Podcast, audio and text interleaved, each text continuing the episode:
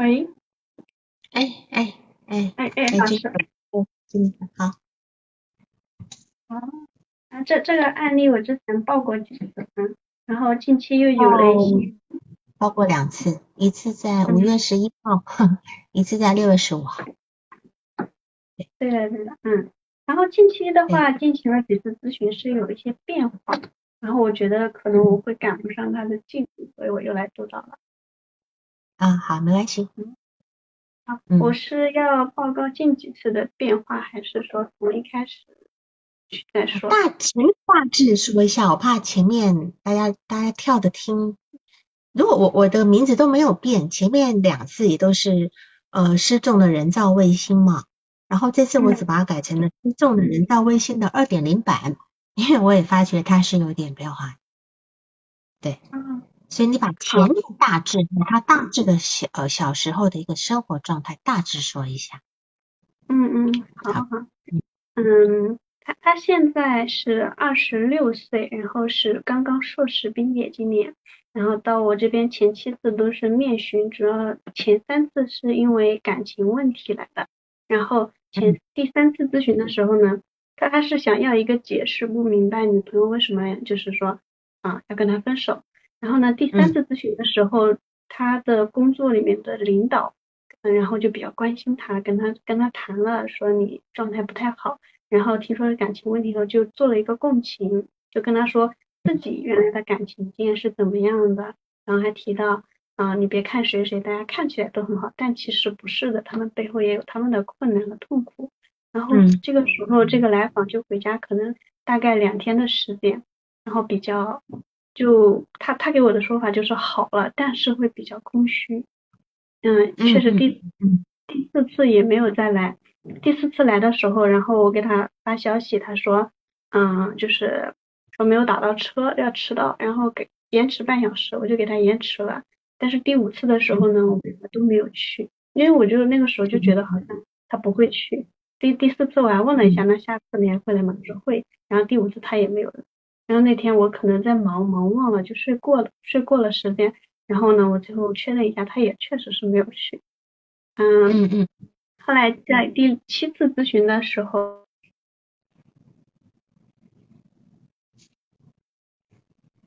啊，那个咨询师可能那边好像是那个，我把他的那个部分讲一下，因为他这个部分呢，前面已经已经做了，前面好像在在第七次的时候，第第九次他他都有报过案例，然后呢，他这次增加的这个部分呢，我觉得就是说，嗯、这个孩子呢，我就我大概也不看哦，你可以说了吗？Jennifer，你可以说了吗？好好，你说好，嗯，要不然你就别出镜头，你用能够有声音出出出声音可以吗？你用语音的部分可以可以。如果如果担心上上镜头会视频会卡，你就直接只用语音也可以，这样子。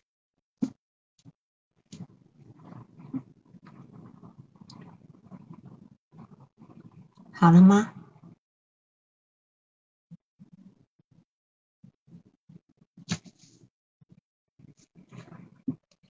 就是说这个来访者呢，他刚来的时候是为了一呃，好了，可以说了哈，Jennifer。好好，嗯好，好，你嗯，说。他在第七次咨询的时候，我们是被打断了，打断了以后，我就带他换了个房间。当时我是直接对那个打断的那个医生做了一个退步，他他后面就是一直低着头，我就觉得他的反应有点就是不就是有点奇怪，然后我就问他你对这件事情怎么看？因为当时我也很尴尬，他这个时候就说，嗯，我我我觉得你应该会比我更尴尬，更尴尬是你，就嗯只说了这一句话，后面他也没有多说，我也没有再问。但是第七嗯次就嗯出乎我的意料，他就是跟我继续了，继续了嗯又付了嗯六次的费用。当时我嗯是就是蛮惊讶的，嗯，我就在外面租了那个共享咨询室，然后我们一起过去在外面定时的咨询。然后这个在第七次，然后在第十三次的时候，他也又跟我续了，当时就是也是很出乎我的意料的，因为我我在咨询的过程中一直会有一个就是就是不确定感，就是我觉得他好像下次就不来了，下次就不来了，我感觉关系很薄弱。然后每次这么有这个感觉的时候，他就来了。对，我觉得可能这次结束就差不多该结束了，我会很小心翼翼，然后就会在咨询快结束的时候提一下，然后怎么样怎么样，然后他就哎好，然后他他好像也会小心翼翼，然后就压着压着压着，然后等我终于问出来了，他就马上接话，那再再继续什么的。嗯嗯嗯嗯，好，他总是会让你有一种绝处逢生的感觉吗？有好几次了，嗯嗯。好，那好再来，您这次做到第十五次了嘛，对吧？做十六次了，嗯，十六次，好，是，好，嗯，然后他和女朋友分手呢，主要就是说他女朋友想毕业就回老家，毕业前也是和他说好的，啊，但是他毕业了以后却不想去了，嗯，在后面的时候，当时他就是说的不一样，后面的时候他给我的说法其实就是说，啊，他也没有想好要结婚，因为是女朋友逼得紧。然后他他一直催他，一直催他，他就答应结婚了，然后就答应你那个女朋友到他老家去。结果呢，在那边找工作不顺利，嗯，然后他女朋友的爸爸好像也就是跟他起了冲突。这个时候，这个来访他在就是跟女朋友就是关系快决裂的最后时刻，他其实又反反复复给女朋友打电话说，嗯，你要到我这个城市来，嗯，你你要么来啊，要么我自杀。嗯，然后呢，他女朋友就是说生命最重要，但是我也不去。然后他后面就反正就很痛苦，他就给女朋友打电话说我要杀了你全家，然后给女朋友的爸爸还专门打电话过去威胁说我要弄死你们。嗯，就就打过好好多次电话。嗯，在他和女朋友就是确定那个分手以后，然后他在小组上给他这样一个谈话以后呢，他是放弃了。他说自己好了，嗯，放弃了以后呢，反正他女朋友又经常给他发消息，开始找他了。到到现在，女朋友还会断断续续有点找他。嗯嗯，我再看一下后面，他在第四次咨询的时候有提到，就是说他很恐惧他的领导，好像对领导会有一些愤怒，有一些敌意，说领导让他带客户去 KTV 啊、夜总会这样的，可能会点小姐。然后他就是说，如果这样的话，自己该怎么选择？嗯，那个时候就是觉得，嗯，如果让自己去做的话，他为了成功，他觉得自己会去做，但是他就是还没有发生，他就会很恐惧。嗯，在咨询第十十对，恐惧什么？恐惧他会去做一些不该做的事。嗯，但是他曾经是想去嫖娼嘛？哦，对了，我要讲一件事情哈，因为这。这个平台里面有很多敏感字眼不能说，所以我可能会用双引号。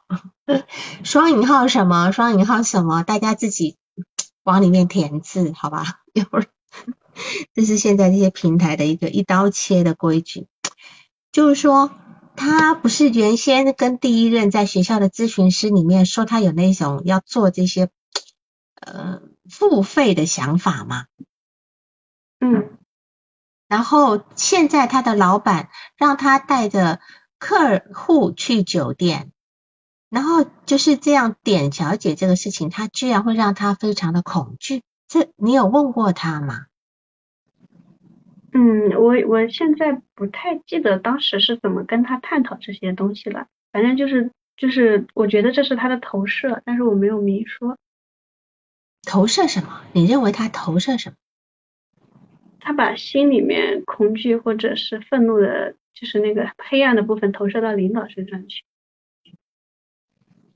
我觉得这个投射，因为这毕竟是一个超我的部分，这是一个超我的部分，对吧？啊。但是事实上呢，在你待会应该会补充很多事情，就是有关于那些所有的各种 PUA 的技术。这些技术又显得非常的没有没有超我，对吧？我我现在觉得他可能是没有超我的。就我在做第十六次咨询的时候，就是发现他可能不是双向。是，所以没关系，这个这个我们不用担心说我们原先做的呃错判断是错，因为我们这种判断呢，其实只是我们心里一个方向，一个诊断的方向，我们只要知道，我们随时都会随时都会做一个调整，不要把自己吊死在一棵树上就好，不要我认为他是这样子，那就给他各种的这个给自己的诊断找各种的证据，这样子。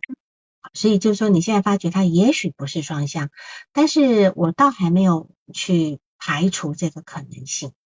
那没关系，我们都抱着一个呃检验的一个心情。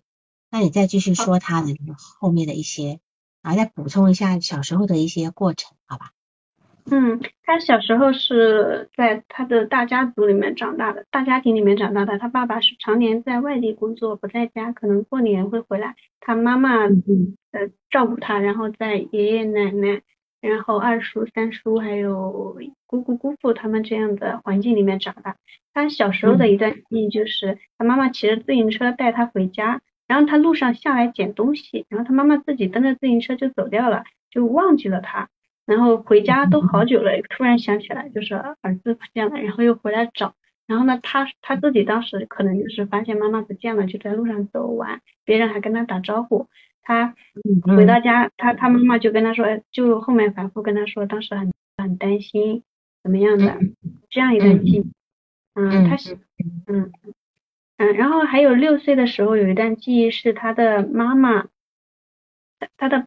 二叔和三叔，他的妈妈和爷爷奶奶、二叔、三叔他们起冲突，二叔、三叔把妈妈按在地上打，嗯，就有没有打不知道，就只是强调按在地上。来访者当时就五六岁的样子，说当时很无力，什么都做不了，就非常想拿刀去砍了二叔一刀。嗯，大概十三四岁的时候，上初二，呃，会会在踢足球的时候就会摔跤，有一次摔到了后脑门，他。他说这个给他的印象是他具有天生的不安全感啊，初中到高中的期间，他说自己都会有一点躁狂的一些表现，会渴望街头的智慧和心理上的一种博弈。他说那是一种完美的渴望，比如说青春没有打架斗殴，好像是一种缺憾。等一下啊，等一下。嗯。他十三四岁的时候，你刚刚说十三岁的时候，渴望街头的智慧跟心理上的博弈，对吧？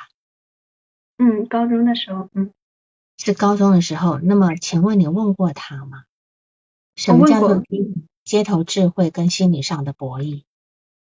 嗯，就是跟他探讨他的暴怒的部分的时候，他的很想攻击暴怒的时候，他说就是很想打人，很想冲撞啊，这种斗殴。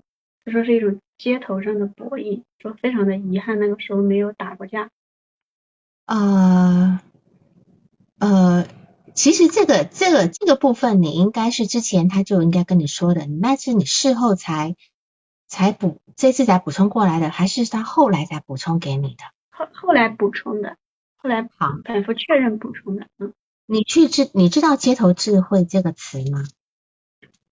我不太知道。街头智慧其实就是一本书，是是吉姆罗杰斯写的。吉姆罗杰斯他其实是创了三次金世金世呃那个就是世界纪录的，好吉尼斯世界纪录的。他跟索罗斯一起呃了量子基金，非常的大赚。然后呢，从三十七岁从华尔街退休，又成为哥伦比亚的一个客座教授，就非常年轻，然后环游世界。他有三项吉尼斯的世界纪录，现在有非常多的一个呃，就是非常多的粉丝。他是一个专门写财经方面的作家。那么当他在高中的时候，我相信他不知道什么叫街头智慧。然后心理上的博弈也是这几年来的，这几年的一个网络上的名词。如果你们有兴趣去查，都可以查得出这个心理博弈呢，是这几年网络上在讲的。跟这个 PUA 呀，跟这个是一起来的。这个就是指两个人在斗心、斗智、斗勇，在内心斗智斗勇，其实是为了掌控人际的部分。然后呢，这个我会觉得，呃，什么智慧啊？叫做街头智慧。街头智慧指的是吉杰吉姆罗杰斯他写的，因为他从小就会做各种各种的探索。就他的他的父母给他非常宽松的环境，让他去探索各种可能性，所以他认为说他其实他所有的一个能力发展是从他的探对街头街头街头智慧是从生活的探索去获得的，所以他有很有很感，他他认为说人生跟投资都是一种探险。那这个探险其实小小到街头的这个部分，大到你去做很大的探险，这个都是都是能够让自己呢呃成长的，就是要从各种历练去成长。好，这个是索罗斯一个，你们上网去查吉姆索罗斯呃吉姆吉姆罗杰斯是一个非常有名的，他有很多翻译的作品，你们可以去看，但是他是比较偏向财经方面的一个部分哈。那么，所以你看他，他在高中的时候他会讲这个部分，我认为他是事后才补充上去的。嗯，这个是事后补充上去的，这些都是专有名词。而且他这次在在你这次补充的报告里面，他提出非常多的心理方面的专有名词。我讲的不是心理学，而是所谓的厚黑学。啊，对对对，就是他。嗯，很多。我现在发现他只是没告诉我。对他这一次补了非常多厚黑学的一个一个部分，然后我再等一下，等一下再来谈他为什么会有这么多这些事情，好吗？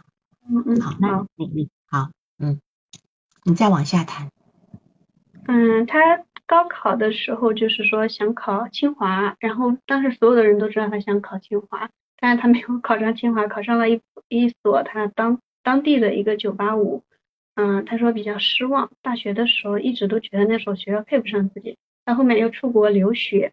出国留学的时候呢，嗯，他他是单人寝自己住，他以前住宿舍都是多人寝，嗯，出国留学单人寝呢自己住，他就会睡不着觉，他包括现在都睡不着。你问过他吗？嗯，是问过，他睡觉这个问题也很严重。就是会很焦虑，晚上会害怕自己死过去，害害怕室友不在，没有人就是能及时的救活他。所以他实际上是到了真正到了国外才一个人独独居，对吧？对对，一个是到国外的那那一段时间，一个是现在毕业了，他也在独居。对对对，就是从那个时候才刚开始独居，对吧？他从刚开始独居以后，他就害怕他半夜死去，没有人知道。嗯。所以他的那种内心对自己的掌控度真的好低好低。那么他会很热衷于运动吗？他会想要去锻炼身体吗？让自己健康一点吗？有吗？嗯，我跟他谈过锻炼这个，他说是国外的人个子都比较大，大部分都一米八几，就像他爷爷那样子。嗯，但是他在他们面前可能就是没有太多的存在感，别人都健身，他在国外的时候也很多健身，但近期他的健身好像没有什么感觉，没有提到。嗯，好，就他既害怕自己会在没有人看见的时候死去，但是他又不好，又没有特别的想要去去让他的身体变得健康，是吗？嗯嗯，好，好，那你再往下。他他现在就是，他现在就是给人的感觉就是很大很壮，很厚黑，真的。这个跟他服药有关吗？应该不太会，这这两个药别人吃没看到这种外表的改变，皮肤的改变。为什么？因为为什么？因为他如果是在躁躁狂状态呢？躁狂的人会很瘦的。但是他既然如果服药以后呢，他变。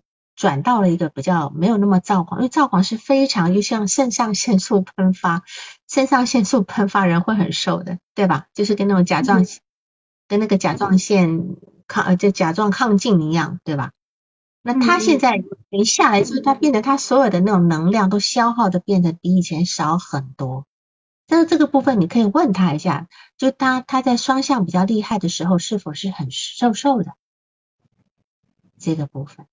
嗯，从这里看到，确确实是，就是我看过他那个视频，他在网上参加了，就大学毕业之后，学之前他就网上参加了一个那种，嗯，就是一个综艺节目，就是比赛智商的，一般都是大学生要创业的去比赛那种智商的，他拿到了一个周冠军，啊，当时的奖品好像说一辆车子的汽车的那一一年的使用权，他那个时候就会觉得自己是个神童。嗯嗯嗯嗯，那个时候的样子就是皮肤很白很细腻，现在就是会可能就是看起来比较粗糙很黑，然后发型是锥子头，就是会会比较怎么说呢，就是有点像街头混混那种感觉。但是视频上的呢，他可能是化妆或者打扮了，那个辫子编的一排小辫子。对，那时候肯定是非常不一样，非常不一样。好，大小也不一样，那个个子也不一样。对，听你讲的就是那个跟女友战戏剧化终结的那个案例。对，没错，今天是第三次报。好，好，那那个你再往下，嗯。好，嗯，他在。他然后他就退学回来了，留学没有读完，因为他就是学的古汉语文学专业，他去国外读，但是国外的人他们都不不太会讲中文，然后古汉语文学他们可能都不太懂，然后他就后面就读不下去就回来了，然后他又自又考试读读了一个硕士，读的是法律专业，在毕业的时候呢，然后他在考虑到那个职业规划，他又读了会计专业。嗯，因为读了会计那个注册会计师，然后他现在在做金融的事情。因为他的女朋友让他在错过了秋招，所以他只找到了一家外包公司，就可能跟他理想的会有一些那个差距。嗯，他在硕硕士期间的时候，就是会跟那有一个老师嘛，他可能就是觉得那个老师比较有名气，他就给他谈这种人性的话题，说有些东西为什么不可以。然后老师在课堂上那个大课直接就骂他。说提出这种问题的人不是脑子坏掉了，就是有精神病。然后他说那个老老师就是 是个预言家，因为那个老师一年后得了脑梗，然后呢一年后他自己确诊那个双向，确实一个得了精神病，一个脑子坏了。嗯，对。他在大他在研一的时候呢，有啊有一个有一个博士好像惹到他，了他在教学楼面前就是手指着那个博士的脸骂，一直骂一直骂，点着人家脸骂。然后那个就是他是他说他是为了刺激让那个博士先动手，他好顺势打人家。但是那个博士就一直挨骂，可能被他的声音轰的懵了，但是一直也没有打他，后面也没有打起来。他说他他如果那个博士只要不动手，他也是能克制住不动手的。嗯嗯嗯嗯嗯嗯。嗯，研一的时候还有一次在学校外面差点被一辆车撞到了，他当时就很生气。离开了以后呢，他又有点就过不去，然后他又回去了以后找到那辆车，在那个车上踹了一脚，直接把那个车门给踹瘪了。然后跟那个车主让他赔车门的钱，他不愿意，就闹到警察局去了。后面可能又跟警察就是又吵了起来，然后警察就联系他学校的人接他回去，然后这些事情就学校都知道了。嗯，后来他去做心理咨询，和那个咨询师又吵起来了。咨询师就建议他去一家精神科门诊服药，然后他就确诊，确诊了，然后呢就开始服药了。以后他就没有再去找那个咨询师，就找到了我之前的那个同事。啊，是。嗯嗯，他他他也会有在学校期间也有一个那个比较好的一个朋友，就是一个剑桥大学毕业的一个。教一个一个老师，然后呢，在他们学校就是免费教那个击剑啊，就他们有两两三年的关系了。现在毕业了，那个人还在教，就换到了一个公园里面，学校进不去了。他还定期每次来咨询的时候，他身上背着那个剑术的好大的设备，两大筐，比他还高，背着进来做咨询，然后跟我说一句，他说，嗯，他说我没吓到你吧？我说，你没事，你坐。他近期每次他都会来一句，我没有吓到你吧？嗯，然后结束以后，他会背着那个设备。第八次以后，每次都拿，拿到最近还拿吗？还拿，每次都拿。那他是跟你咨询的那一天就刚好练击剑吗？嗯，是他他安排的这个时间，就是我我那个租租的那个场地和他练击剑的那个地方，就是距离比较近。然后他这个基建的这个，他的上他来经你咨询的时间是很固定的，有更动吗？嗯，近三次它都是调整为两周一次，但是都是固定的。就是是，那么从从你们到外面约的共享咨询室以后，时间都是固定的吗？固定的，嗯。好，好，嗯，嗯嗯，但是他也固定的吃的，每天都吃的。哇，是好，嗯嗯嗯，他和那个就是那个高管那个那个剑桥的那个就是那个人，他们关系还不错。然后他说他也在那个人面前吐槽过，然后还哭过。这个高管呢，就是跟他安慰他，然后冷静分析。嗯，但是来访这个时候，他想要的可能就是一个拥抱。他又说觉得两个男的抱在一起不好意思。他说这个高管给自己的这种安慰、被理解这种感觉也是特别好的，也是够的。嗯，他说到他妈妈的时候也是，他说他妈妈什么，他以前比赛啊、考试呀就没有拿到理想的成绩，他妈妈也做不了什么啊，但是他妈妈会给他买吃的，跟他说吃东西就好了，在旁边陪着他哭。然后呢，他然后他说这样其实也还可以。嗯嗯嗯，好，嗯，他对他妈妈有一个很有意思的一个描述，你说一下。他说妈妈比较忍，还有就是蒙娜丽莎式的光芒笼罩着我，嗯，已经给了我他能给的最好的。第十六次咨询又说了一句，就是妈妈除了照顾我比较好，其他的都给不了。是是，你们知道蒙娜丽莎的 特点吗？蒙娜丽莎的特点就是，因为我在巴黎去看过，然后那个那个时候呢，我记得当时那个讲那个那个就是那个一个英语的那个解说员在解释这个蒙娜丽莎的微笑，他在讲说，你们有没有发现，你不管站在哪一个角落看着蒙娜丽莎，她都在看着你，就是说，她的他虽然是一个平面的画，可是你今天似乎。往右站，往左站，盯着蒙娜丽莎的眼睛，你都会觉得她就是在看着。虽然她的眼球没有动，可是你有那种感觉。而且她那那抹那抹微笑，有一股那种轻讽刺也好，无所谓也好，莫可奈何也好，就有那么一个味道在，就看你怎么去投射了这个部分。所以他母亲的他母亲的境遇，在他。他在他的那个婆家里面也是这样子，就是他母亲是一个无作为的人，但是他母亲却能够像个蒙娜丽莎那样子，就是我只能够温暖的照着你，可是我没有办法给你任何帮助，对吧？我没有办法给你，我没有办法给你任何帮助。那在这在这个地方呢，他的母亲他也觉得说没关系，你只要给我这个关怀就够了。所以你就知道他在他在你的咨询室里面这一点可能很重要。你发现就是我我在照着他，但是我其实起的作用不大。不是起的作用不大，就这个这个部分就有很大的作用。啊，就是我一直觉得我好像不太存在。你是如光芒般的存在。你不要担心太多，因为为什么？对于这对于这个一个这么自恋的人，他从小其实是怎么长大的？你应该知道的，他都是靠自己。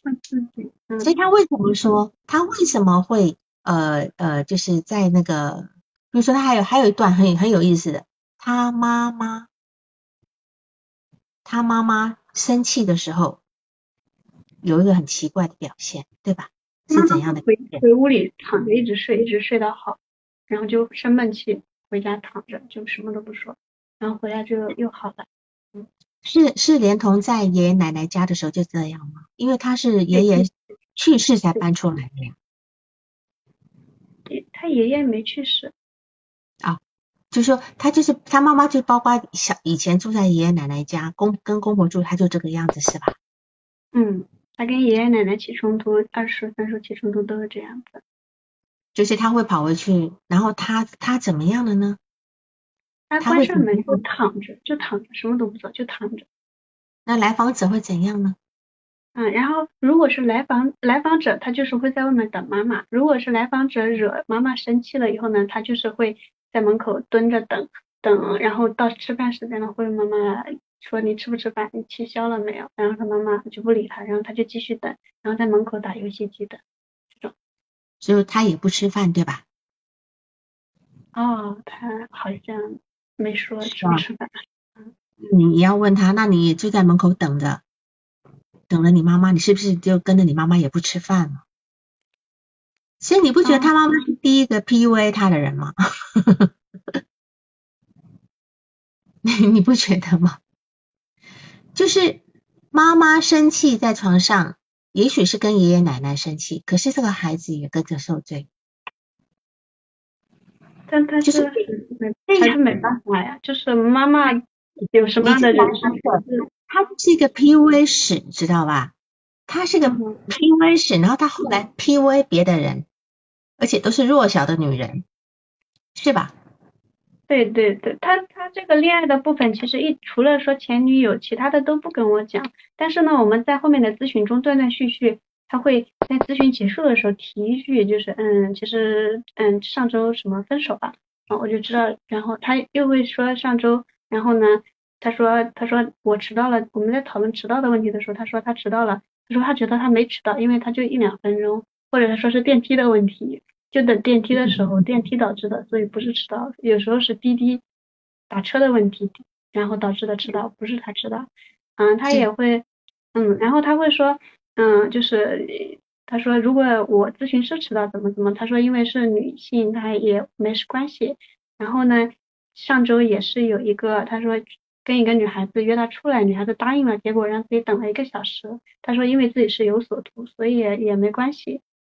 那我就问他谈恋爱的事情，他说其实不止他，然后呢，因为他觉得那个不太好拿下，然后呢就选了另外一个人，就我知道他同时是追了两个女孩子，所以他今天追女孩子是为了拿下。你你说一下他他他在恋爱里面是是向下兼容，他用了向下兼容这个词语。嗯嗯嗯，用了向下兼容，然后还学了什么什么技术啊？嗯，说在那个闲鱼上面用五块钱买了一个课程，就是说那种 PUA 的掌控的。说还有他说说这些东西跟心理学、心理咨询很多东西是共通的，讨论了一下。嗯，还有一个叫毒冷毒术是吧？啊，冷毒术也有提过，对，嗯。冷毒术这些都是最近很红的，很红的那种怎么去 PUA 别人的这这个部分。所以你看，这个来访者，他他是他为什么要这么做？因为他一直在防御他早年被 PUA 的这些事情。PUA 好像不是催眠，好像就是那个叫做我们叫做霸心理上的霸凌，应该是吧？我我这样讲不要我们错，就是一个心理上的一个霸凌。然后他今天向下兼容，哈，向下兼容这个词也是这几年才出来的。向下兼容这个词，就意思是说。我们今天呢，如果发觉你跟一个人讲话，非常的感觉，哎呀，我遇到知己了，这个人怎么这么懂我呀？啊，等等等等，你可能就被向下兼容了。为什么？你今天碰到一个情商、智商都比你高的人，所以你跟他讲话你很舒服。他今天只不过放低身段了跟你讲话，让你舒服。那么他今天会讲向下兼容的意思，就是说我找一个比我笨、比我 怎么样的女。女人，我向下兼容她，好，向下兼容她，然后呢，我可以把她拿下。你有跟他讨论这个事情吗？向下兼容这个意思，他应该懂的，因为他他在网速网络上搜寻了好多这些东西，他努力的在学着这个这个厚黑学的事情。冷读术也冷读术，你们上网查一下，冷读术也是也是这个意思。也是这个意思，就是说，呃，就叫 co reading，co reading，就是在第在别人没有防备的时候，你第一次就能够看透别人的心思，从而跟别人很好的交流，瞬间的去打开陌生人的心扉的交流方式，向下兼容，不是上下兼容。你上下兼容就厉害了，是向下兼容，就是你比你差的人，比你情商、智商都低的人，你你去兼容他们，用你的比他高的智慧去兼容他们，这样子，哈，然后也是为了拿下。所以他他现在在研究 PUA，在研究冷读，在研究塔罗牌，同时在几个女孩子身上试验，对吧？嗯，然后都试验成功了。然后他就没有没成功的就略过，然后就好好好，但是他他他把愤怒转为了呃这样的一个呃，就是他把自己的愤怒用这种方式给消化掉了，对吧？嗯，他的原话是，他说好一些了，然后是因为把愤怒转化为了对那个什么的攻击，还是对什么的？哦，转化为了对人类的恶意。对，好，那么他的症状也消失了，请问他的症状是什么？双向吗？暴怒，暴怒，容易暴怒，对吧？容易暴怒？他确实就是，他确实就是把这个恶意，他这个把愤怒转化为操控女生了以后，他就不愤怒了，或者说他有愤怒的时候，他能够保持理智。是，所以我们看哈，这个人他到底心中他有多少愤怒？他的早年积蓄了多少别人对他的恶意，导致他现在都要一一的返还？他其实在一一的返还，可是呢？讲难听一点，他不敢去跟真正跟他一起平等的人返还，他却是还给那些没有能力被他情感操控的女生，对吗？嗯，他会找那种，他说首先要长得好看，第二的话就是，嗯，就是就是可能他说有一个学哲学的学姐，然后跟这些女孩子不一样，但是因为长得不好看，自己不会去追。他说就是要长得好看的，然后。能向下兼容的，所以你没有问他向下兼容的意思。我当时好像秒懂了这个词，没有细问。你应该问他什么？你的向下兼容的标准是什么？你应该要问他，就说这样子我们才能够去逐一的去把他的这个防御，还有他不所所没有理解的地方，能够能够打开来。譬如说，他一定是找那种他一眼。就能够看这个人，我估计能够拿下的人。那你为什么能够拿下？是不是这个人比较好骗？这个人比较呃，或者是他他，或者是讲讲难听，他喜欢找那种冷高冷的或等等，我不知道，这是都要去问。向下兼容不是上下兼容哈，region 是向下兼容啊，向下兼容。然后呢，再来就是，但是他在公司里面却受到同事的欺负。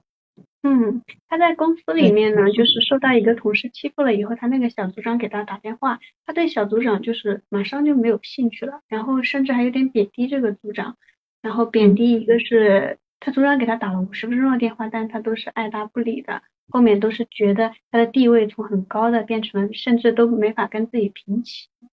嗯，第二个就是举例，他们公司要去团建。然后呢，有点名他那个小组长说你平时不怎么健身，要多锻炼。那个组长当天回去就去了健身房跑步，跑步回家了以后半夜发现身体不舒服，就去医院，结果诊断横容积物溶解，然后当天住进了 ICU。然后他就说这个，他说这个小组长很蠢，在这个方面我觉得可能是对身体的关注度还是挺高的，觉得组长不太关。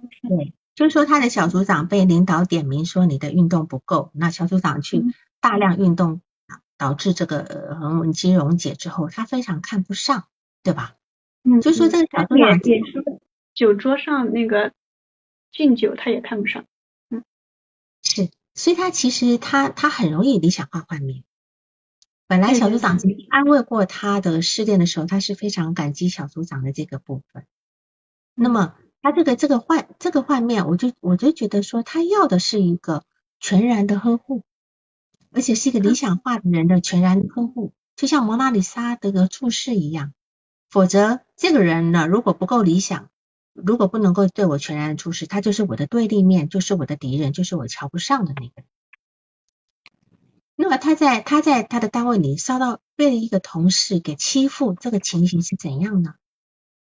嗯，首先是他这个同事呢，就是学历啊背景没有他好，比他早几年到这个公司来，然后他们是平级，他这个来访呢有请这个同事出去吃饭、洗脚啊，然后之类的没有细说，然后但是在公司里面呢，这个同事就是领导他们可能是批评的那种对象，就是有什么坏的、恶的，就如果比较分裂的话，好的都给这个来访，坏的都给那个同事，平时大家都会。打击开会的时候也说，也会也会点名跟来访说，你以后发展肯定会比那个谁谁谁好。但这些是在同事不在的情况下说的。他的同事呢，就是会会就是一直在公司里面骂他，说他蠢，说他笨，然后不停的说，不停的说，他就会忍着不不还击。然后后来那个同事还打了他一拳，打他一拳他就愤怒了，站起来把人家吓到了。但但是之后呢，这个同事还是在继续欺负他。一次在食堂吃饭的时候，他的同事一直骂他，一直骂他。我不知道他们为什么还要一起吃饭，但是那个同事还在骂他，然后他忍不住了，他就起来去买了一瓶水，放在这个同事面前，然后就走了。我觉得这个动作，嗯，蛮心智化的。你觉得是心智化的？都认为说好，你口你妈的口渴了吧？你喝口水是吧？嗯，我我觉得他好像是就是在探索一个跟这个同事和解的方法。那是你的感觉，你问过他了吗？我我是结束了以后我才反应过来的，他也是快结束的时候才说的，我当时也没反应过来。我后面想想，我觉得他这个，我觉得他一直在想跟这个同事和解，所以这个同事才会一直欺负他。他一直想要用他所学到的东西，是吧？嗯，是吗？我我觉得这个同事可能对他有特别的意义。对他，他在拿这个同，因为这个同事在在单位里面很，领导也觉得这个同事不是你的对手，你将来发发展会比他好。那既然有这样说法，这同事其实是站在一个劣势的地方，但是他现在用他是不是要拿这个同事作为一个试验品？你有问过他吗？就说你现在学习了很多人际的这个厚黑学的技术。是否也是想要在这个地方试试看呢？嗯，我倒没有这种感觉。我下次我也 嗯嗯嗯嗯嗯嗯。还有他有提到，就是说，就说一般女性不会在她的女性不存在她敬畏的地方，她承认自己对女性是贬低的。嗯。有问过为什么你没有让我敬畏的地方？所以，嗯，对，为什么他为什么会？为什么女性不是他不存在他能够敬畏的地方？你问过吗？嗯，我问的时候，他说也有，有就是居里夫人。跟居里夫人啥关系？居里夫人也是女人呀。就是就是他说就是一方面是女性，但是呢又有成就，又非常的厉害，像居里夫人一样取得社会世界级的成就，然后他会比较认可这样的女性。哎，他嗯，那他到底他到底对女性贬不贬低呢？我有有现在活在世上的女性是她她能够能够。敬畏的吗？就是那个学哲学的学姐，她辩解不过对方，她说能让她敬畏，但是她长得不好看，所以她不喜欢她。我觉得这里面有非常多要澄清的地方。既敬畏，如果这个女这个这个学姐又好看的话，他就会去追她，是吧？他如果去追她的话，难道就不不不不是是什么兼容的那个技巧吗？难道要真的来一段吗？嗯，就是这里有很多需要澄清的，因为有很多矛盾在，有很多矛盾在，好吧哈，就说这个我，但是我觉得他对女性是真的是贬低的。他到目前为止来讲，呃，因为他妈妈说实话不是一个能够让他非常理想化的话人，也他爸爸更不是，所以他这个这个事情，我记得前两次我们都提到了他的理想。其实是非常的，呃，这这个过程是非常的糟糕的。他非常糟糕了以后呢，他必说，譬如说他在第二个咨询师，那个咨询师是一个男性的，你也认识，是不是呢？还算强势的人。第二个第二个咨询师，那个做认知的那一个，嗯，嗯，倒不一定强势，不强势，嗯，母性的地方挺强的，嗯。但是他到目前为止从来没有批评过那个第二个咨询师，对吗？没批评过。对，就是这个是蛮特殊的地方，对吧？蛮特殊的地方，那个这个贬低这个贬低那个的，他却没有贬低第二个咨询师，这个地方是蛮令人好奇的哈，也是你要去去理解的地方。然后呢，再来他妈妈，这个地方我问不出来。我我问他的时候，他会一直肯定他。我问咨询师，咨询师这边也都是不肯说。好，然后他他有个毛病，就是他很爱哭，对吧？嗯，他到现在很爱哭，对吧？但是你认你认为他为什么会很爱哭呢？为什么？一个大男生这么强悍、这么自恋的，他又很爱哭，就是小孩子的脆弱的部分。然后还有还有嗯。他在这个地方其实是被养成习惯的，因为小时候他被同学欺负去找爸爸，爸爸会跟他讲不要哭，然后呢会批评他，但是妈妈呢，他会找妈妈，妈妈会只是坐在他的旁边陪着来访者哭，看着他哭，然后再给来访者买吃的，嗯，对吧？然后来访者说这么样一个在就够了，那么。如果今天有一个妈妈这样对我，我也可能也会很爱哭啊，因为我每次哭都有获益的嘛。母亲的会用温暖的方式陪着我，她会给我买吃的，对吗？所以她每次这个哭的时候，是不是就回到了那个状态里面，有一个温暖的妈妈在旁边陪着她的那种状态？这是她，这是他最能够自我疗愈的一个方式。那你能理你能够理解他的爱哭吗？一个大男人这么样一个男人，嗯，他在那个高管面前哭，高管也是陪着他一样的状态。是啊，所以你看他的哭其实是有获益的，也有获益的。他在你面前哭过没有？没有。好，那么还有就是说，他现在离家没有跟父母住，他跟他妈妈的电话沟通频繁吗？嗯。感觉上没有，没细问，但是感觉上没有，但是跟他爸爸沟通应该挺频繁的。哦，这倒也蛮蛮有意思的，跟爸爸沟通频繁，是谁谁给谁呢？谁给谁？嗯，他爸爸会给他沟通，然后他也经常会跟他爸爸沟通。他他第一次呢，就是说他爸爸跟他说。他妈妈被他二叔把那个凳子抽开了，然后妈妈摔倒了，然后他是让他爸爸去让二叔道歉，是他爸爸。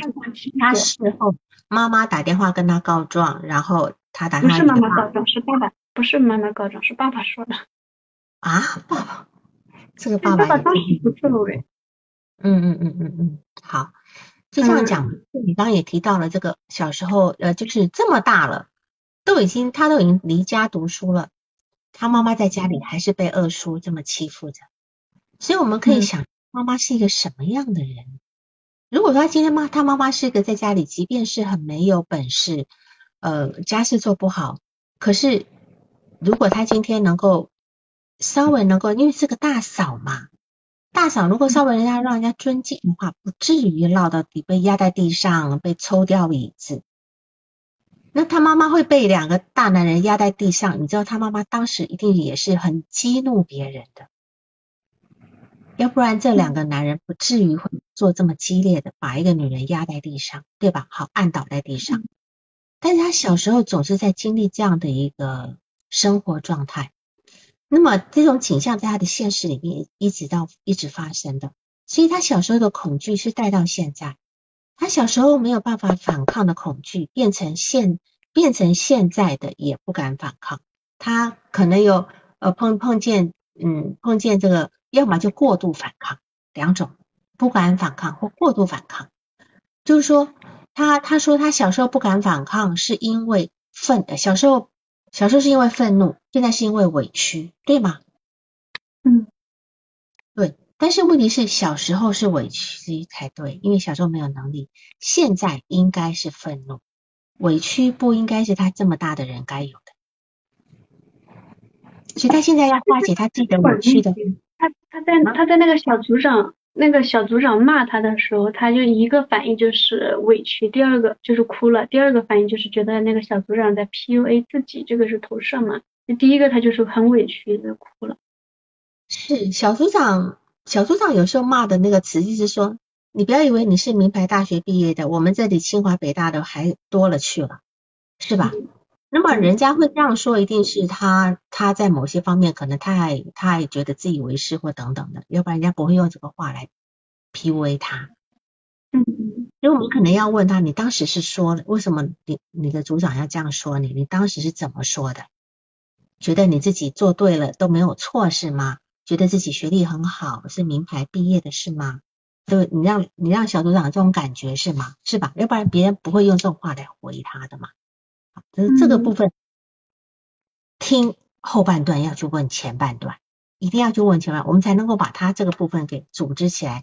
因为你这个段到了目前为止呈现非常多的部分，我并不认为他的是那种。进步的部分，而是他在慢慢慢慢把这些素材丢一点出来，丢一点出来。到目前为止有一点矛盾，有很多东西的矛盾的原因是他防御了一个部分，你只看到一部分。嗯，所以他现在我还是会认为他其实是那种，他确实是躁躁狂的部分，因为他是为了要防御内心的恐惧跟抑郁。那么，嗯，对于他这些从小他看到他妈妈被霸凌，那些被压制的那些委屈，他只有靠躁狂，他才能够释放出来。所以，他到了高中开始躁狂。他他有没有可能，就是第十六次咨询的时候呢？就是十五次的时候，我跟他说提到了那，他就跟我说要看一些书跟双向有关的嘛，我就跟他说了那个，嗯，那个道义之心，他去看了，他说他当时看了两天在。在飞机上出差的时候，他两天就把上册看完了。他说他当时看了以后就就就觉得自己好了，因为他觉觉得自己不是双向。然后我说那你觉得自己不是双向，那你是什么呢？他说有可能是性格上的一些问题。那我们就我跟他列举哪些人格障碍。他我跟他第一个说的是反社会，然后呢他说他他觉得他自己是反社会，我又说列举了一下边缘型。他说那他觉得他不是反社会，他更多是边缘型。然后我又跟他列举其他的，他说都不是。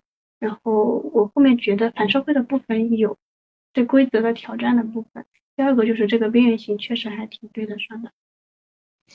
对规则的挑战的部分，嗯，他虽然在反社会里面有对规则的挑战的部分，但是呢，他的对规则的挑战是对他早年的那一个规则，他早年他所处的那个环境是非常没有规则的。是非常混乱的。他爸爸应该要出来替他妈妈保护他妈妈，对吧？结果他爸爸大部分时间在出差，在外地。等到退休回来以后，跟他妈妈是分房睡，所以我又搞不清楚这这两个人到底有没有情感。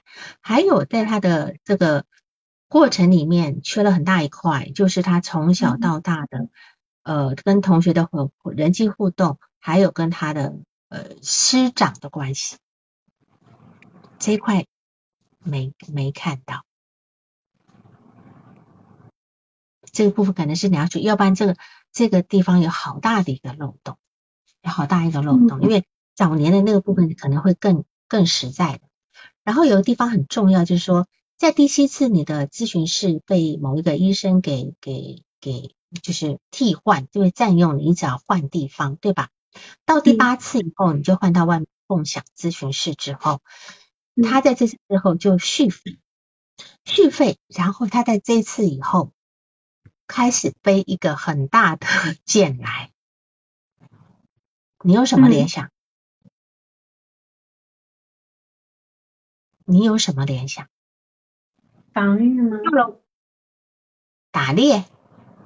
打你这头猎吗？防御，防御，防御，防御什么？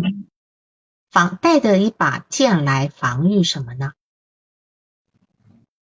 防御我可能会伤害他，因为我把他从这里带到那里，因为医院是安全的。但是那那个咨询室就像他学校的咨询室，他还熟悉的环境，那医院他也是喜欢的。但是外面的咨询室他对他来说是陌生的。你要知道啊，你要知道，你在医院里面是诊疗室，到外面是叫做房间。啊，你今天没有穿白大褂了吧？我我在他面前不穿白大褂。你在医院也不穿白大褂，他不是曾经希望你穿白大褂吗？穿的，对对，他说了。医院穿的，然后呢，到外面就不穿了，对吧？好，他今天带了这么一把剑来，有一种在精神分析，这是一个非常明显的含义，这是一种带引号的器官。好，我又不能说那个词。带引号的，你们也别打哦，你们也打出来，大家心知肚明就好了。能够理解我吗，Jennifer？嗯嗯嗯，我知道这个意思，但是我没有那种感觉，我不知道为什么。没有，因为为什么你没有那种感觉？因为他没有感情，他这个人没有感情，懂吗？他没有感情，他他是他的核心是空心的，嗯，他太他是空心的，你你不会感受到感情的。好，百分比反社会吗？它反社会的这个部分是不是比较多？嗯，我也不做这个诊诊断。就是我们别轻易的下诊断，因为下诊断的话，他会给你，尤其是这，尤其是这种疾病症诊断，先不要下，先不要下，因为你根本没有看到他全面的部分，这样对他来讲，也别跟他去讨论这个部分。那么他今天，你你当然你有感觉到某一种移情吗？就是什么什么情什么移情有吗？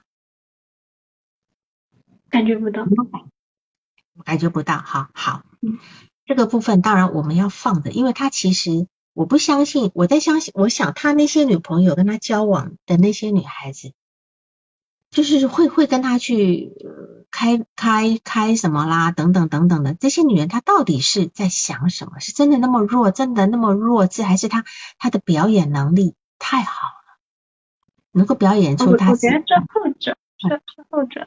他说他是天情的部分，不，他不是，他是前面是说会护着女孩子走在里面，然后呢什么都布置的特别好，然后就像流程化的一样，就是学了一些东西。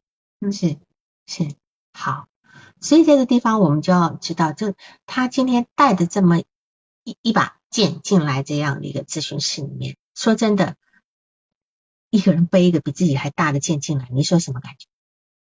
很有力量，对吧？嗯，很有力量，至少是一个很有力量的感觉。这个力量其实也是他希望给别人的感觉，因为他总会问你：吓到你了吗？吓到你了吗？他总是这样子在问你。他他如果没有被他吓到，他也不知道是失望还是觉得等等等等这么一个部分。然后对于你要督导的那几个问题，其实是很重要的，很重要的。哦，还有个地方很重要，你说他工作态度的变化，这几次工作态，他对于工作态度的变化是怎样？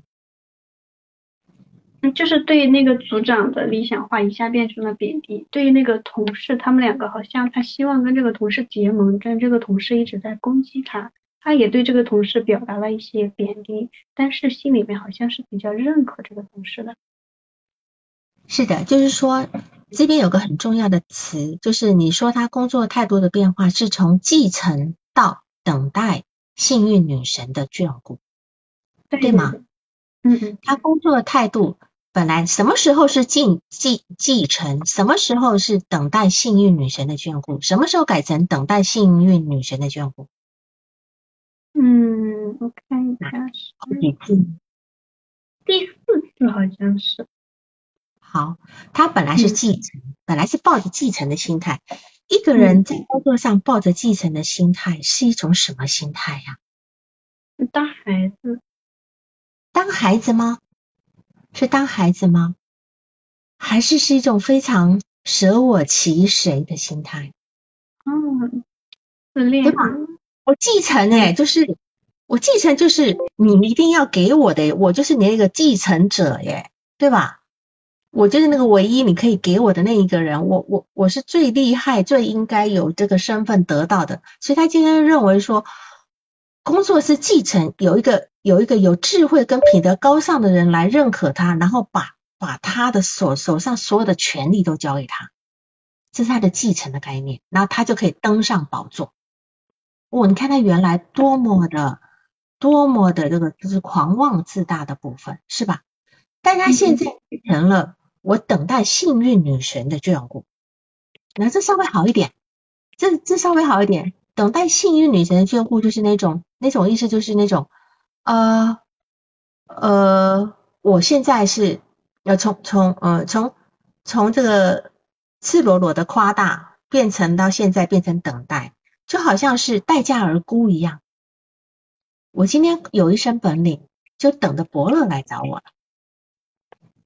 那当然，当然比起前面是相对好一点了，相对好一点就没有那么夸大，没有那么夸大，没有那么自恋。嗯，在这一点上面就有是是命，就说是有呃不是那个横斜横杠，说是有点成长，就是他这个态度的变化没有那么夸大。原来变得比较快，变得比较快，就是一次咨询结束以后，他可能第一下一次咨询马上就变了。嗯，这个我我我不是清楚，你你是他是一次告诉你这样，但是他中间的内心的过程我们不知道，怎么来的不知道。对，这一点是这一点是很有，这一点对于他来讲是很有意思，因为所以你看，我们今天讨论它是很很零碎的东西。那就表示你现在这里很难，还很难把它串起来，因为毕竟你只有十，你报告交上来是十五次，那虽然你做了十六次，对吧？哈，这一个部分。然后呢，他今天会在你被被那个医生硬逼的换房间的时候，他对你的态度，其实就是对他母亲那个态度，对吧？他从小跟他母亲被霸凌，他其实，在内心深处是有一个很柔软的地方，他不会因为而因为这样的瞧不起你。他会默默的替你悲伤，他会支持你。但是对于他拿来练手那些女生，我又不了解。所以你要去你你要去问这些女生，除了漂亮，还有什么特点？他会选来做 P V 的？他会觉得这些女生罪有应得吗？或者是哪一些女生他会觉得他下不了手吗？除了不够漂亮的，对吧？这这个也是我们要去。这里这这里面是要有个很很细的部分要去工作的部分，这样子。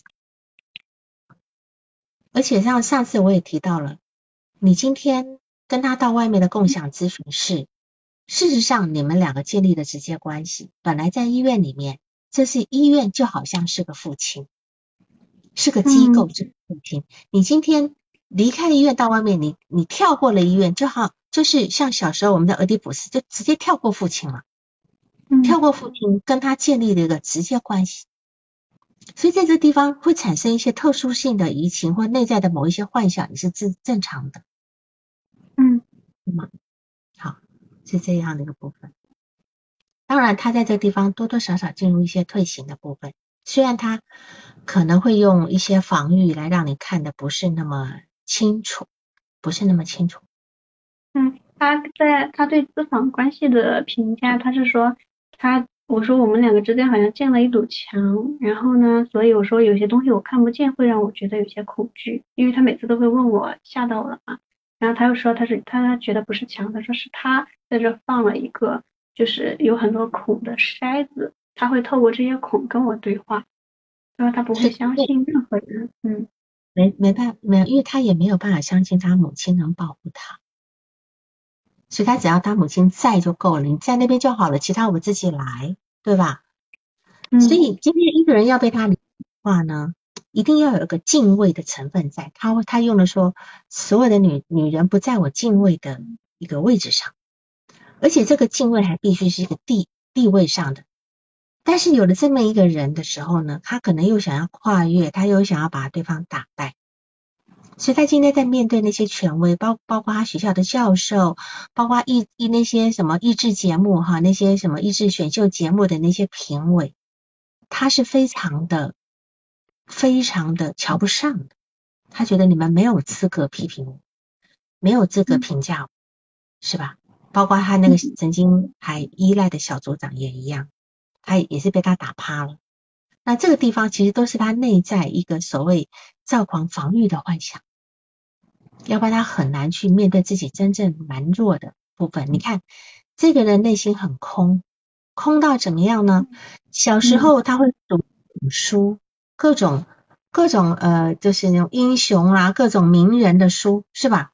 可是他到了他到了高中的时候还是什么，就是开始否定这些人了。他甚至甚至否定了岳飞。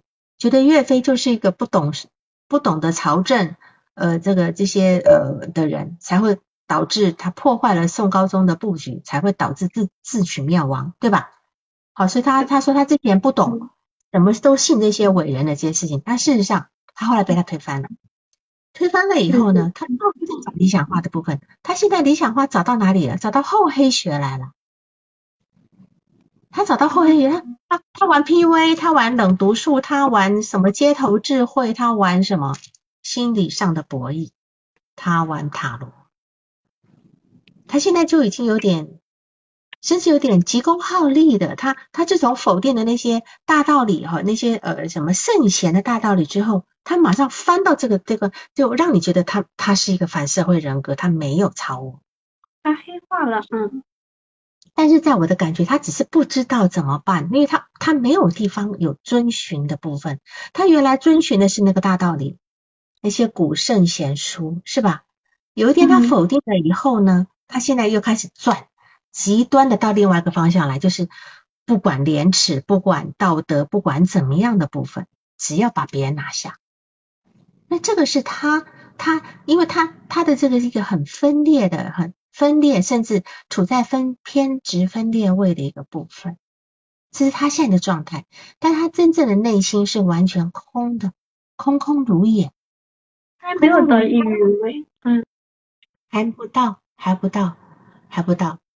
所以他还他有死亡焦虑，他有对，他有还没有还没到，他他有被迫害感，他有死亡焦虑，他甚至玩抖音的人、外卖员、滴滴司机都在入侵他，他是如此的没有，对他如此的没有办法自我保护，因为他内心没有可以保护自己的东西在，所以他要学一些技术，你看现在学一些技术。他本来以为学圣贤书可以让我怎么样，他会发觉那套没用，他就全全全然否定，对吧？然后呢，他现在一一总在考虑死死亡的意义，考虑生命的意义。这个人如果不好好弄的，他总有有一天要被自己搞搞到混乱掉的，搞混乱掉。那我们因为这个人太复杂了，我实在是讲他都讲不完，是吧？然后呢，就是。我们来看他的你的督导问题，就说你的个案概念，你你说你要个案个案概念化，但是目前概念不了，因为它太碎片，它的碎片也呈现在它的字体碎片上，字体呈现的太碎片的部分。然后这个地方呢，他最大的问题在于他的理想化的幻灭。那么他一直以为可以成为，他一直在找一个可以成为他终身遵循的一个形式的方法。那么。他最初的理想客体是谁？就是他那个祖先，那个大文豪，对吧？后来他在书中各种理想化的模板，但是都被他否定掉了。他就甚至我刚刚讲的否定岳飞，对吧？好，那么后来呢？他否定那些大道理的书，现在他迷上所有的 PUA 的方式，这个又是另外一种。啊，还不到，还不到精神分裂，不对，我们讲的是偏执分裂或者，是克莱因的理论哈，那个国会心理，他现在其实又这些这些各种 P V 的技术，又是一另外一个理想化的模板。那么他一直在寻找这样的一个自我，那么他到底要什么？我们现在他甚至都不知道自己要什么，是吧？那么他内心的空洞呢，就让他留不住任何的养分。因为他吸取进来之后呢，他会再仔细的检视啊，他总是他总会想出不不完美的地方，然后他又在抛弃掉，抛弃掉，他又会在寻找新的理想。所以你看他那些所谓的什么街头智慧啊什么的，心理上的博弈，我觉得是他后来看到的，不是他高中高中高高中的时候那些词都还没，十年前这些词是没有出现的，还没出现的，是后来补的，是后来补的。他说他高中的时候。嗯，那他他也要让你，他你看他在你面前也一直在夸他，你看我用这个我一连串的名词，一连串这些名词就想要吓倒你，但是你你还是有点呃就是有点纯然，所以你没有去查这些东西，你没有你没有理解他的那个想要吓倒你的这个用心。那么他今天他一直在寻找新的理想，但是我们一个人的储存能力呢是来自于一个消化，对吧？我们不管是实际上的养分，也是要靠我们肠胃道的消化。我们今天对于能够滋养自己的东西，都需要靠消化能力。这个消化能力就像肠胃道的消化一样，能够存精去无，能够留下自己合适的，然后成为自己发展跟发育的养分。但是来访者他不是为了成长发育，他是为了自保，他今天自保都不够，更别想，就是说今天我我有那么一点呃经费，我就全部用来做国防了，我里面的那些民生没有办法管了，老百姓吃不饱，我管不了了，因为他现在都是为了自保，他内心的恐惧太大，他为了报仇，他为了报仇，他吸取了一堆刀光剑影的素材，但是呢，他没有掌掌握掌舵的能力，他空有那些东西，他只能够他只能够使用在弱者身上，就如同那些那些女孩子，但是对他而言，这些胜利也没有办法让他觉得自己强大的，只是这叫饮鸩止渴，让他能够让他一时之间感受好一点。你现在把一个女孩子搞上床，有什么值得骄傲的？如果真心往这个这个，如果你这样把这个点破，其实是非常伤他的自恋，是吧？你今天只能会拿女人开刀，这算什么英雄，是吧？好，这样的部分对他来讲还是挫败的，并不能够去抚平他早年受伤的自尊的部分。所以他早年这个部分，我还需要从他很多的呃跟同学的人际交往，跟老师的这个部分来了解他到底是怎么长大的。我们只有他前面跟他妈妈、他爸爸的部分，他爸爸也是非常的，应该讲懦弱嘛，对吧？哈，逃避又懦弱。那么他需要另外一个毛娜里莎，他需要另外一个毛娜里莎，但是这个毛毛娜里莎是有功用的，是可以让来访者看见他的力量，看见他的坚持，不会去 PUA 他，对吧？能够让他把他心里的这块田种起来，种起来以后，他也能够吸取这个种上面的养分，这些各种植物的养分，这样他才能够扎在，他才能够驻扎留住这些东西开花结果，那么成为他自己拥有的一个心灵花园的部分。他现在没有，他现在都没有，所以你现在做的工作就是这个部分，让他知道你会陪着他，但是你是有力量的。不像他妈在那边，好像老是被欺负，然后生气了只能够躲起来不吃饭，然后 PUA 他，对吧？嗯，我不吃饭，然后他今天他今天一定知道我去吃饭，我妈妈一定更不高兴。我今天不在门口陪他，我妈妈可能要气更久。所以他妈妈也只是把这个这个这个部分又发泄在一个小孩子身上，那么他今天也就是把这个部分发泄在一些女孩子身上。是吗？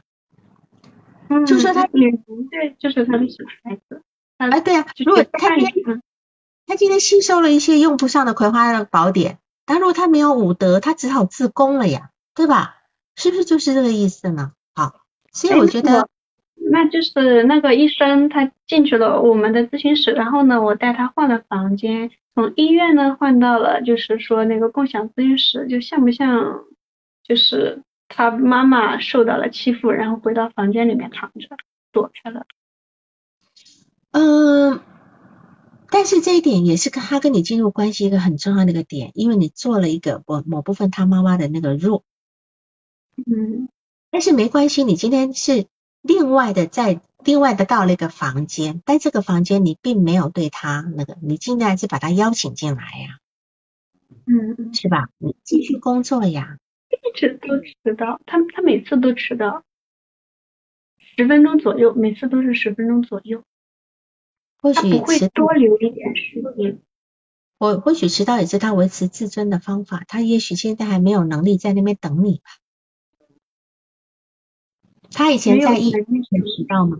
他在医院迟到吗？医院也也迟到，前几次不迟到，后面迟到过。第三次之后，嗯嗯嗯嗯，会不会会不会再问，就是说，呃，目前能够呃咨询师建立关系建立了某一种关系是建立了，但目前面值跟解释可能都太早，都还太早，也才十六次，没有办法。然后你第二，你你你问第二个问题是说，妈妈的形象不清晰，你几次跟他讨论都没有解开你的迷迷惑，我觉得。跟他有关系的女性的总和就是他妈妈，前咨询师、前女友、你被他 PUA 的女性都是总和就是他妈妈。每个人都有他妈妈身上的一部分，所以你也别着急，你别着急，就是说他妈妈肯定是他内心内心深处最困惑、最痛苦、最难以面对的那个部分，不用着急去谈，因为我相信谈起他妈妈的这部分，他面对自己很多的羞耻感。一个人最难面对的就是自己的羞耻感，这个部分还早，所以不着急，我们先从他此时此刻的生活状态去讨论。所以你第三个问题是说，你对咨访关系很迷惑，你感到了距离、恐惧、空洞、迷雾，但似乎又有点效果。所以，但是这个部分，你你其实你不知道这个这个咨访关系是是从哪一段的关系的复习。那么你今天感受到的距离、恐惧、空洞跟迷雾，就是来访者的切身感受，就是他的恐惧，他对人的距离，他内心的空洞。还有他处在一个茫茫的、茫茫的这个，所以为什么说他是一个失重的人造卫星？他找不到航道回家。那么这个迷茫就是他现在不知道怎么办。他的距离是为了自我保护，也许就是他现在一定跟他的父母、跟他的原生家庭，我觉得是保一个保持个距离的。我觉得甚至呃，他不愿意跟你讨论这些个部分。因为一旦讨论，他就必须深陷其中，他就回避不了那个情感，这是很可怕的。当他还没有准备好去面对这个事情的时候，这是一个很可怕。就像一个人他非常怕鬼，然后你跟他讲说，哎，我们来讲一讲鬼故事吧，那你会把他怕吓死吗？对吧？好，所以这个部分我们我们不要着急，时间到了，就说你先关注他，你跟他的一个关系上面，在他的生活上面多做一些讨论，做一些探讨。在合适的时候呢，他自然会从这个生活里的讨论，会联想到他以前的事件。那当然，这跟你的引导的技巧是有关系的，这个部分，好吗？好。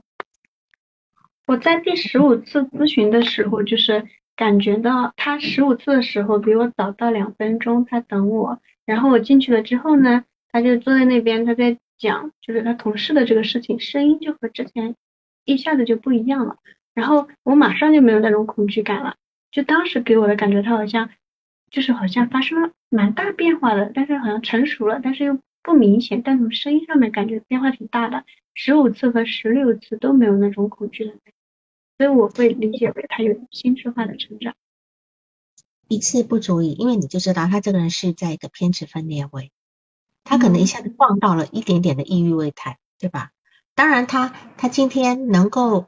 提前来也说明了他的内在比较稳定。一个总是迟到的人，我觉得他是有他内在没没有处理好的部分。一个总是迟到的，从迟到是个防御，但他为什么要迟到？而且正好正好每次都是十分钟，多了还不行。就像那种总是进来的人也是一样，对吧？哈，那一定有他的一个需求的部分，那这点都是我们慢慢的要去探索的部分。你你先别的给他去安上什么诊断，你先把所有的可能性都放开来，你才能够看到全貌。好，不要不要不要不要像叫做以管窥豹一样啊，看到这一点他就是什么，看到那一点他就是什么。嗯，主要是我医院的医生就是看到了他的病历，然后呢问我他的情况，然后看了以后就跟我说他不是双向，就直接说这不是双向。然后我接下来刚好十六次咨询的时候，他又跟我说他看了那本书，他觉得自己不是双向，然后我就就觉得好像就是就是那个部分跟双向真的不太一样。是，是他有躁狂的部分，这绝对是跑不掉。对对对，也有。有有慢性躁狂的，有躁狂的感觉，但是又有反社会的部分，又有被人纯躁狂的人是很危险。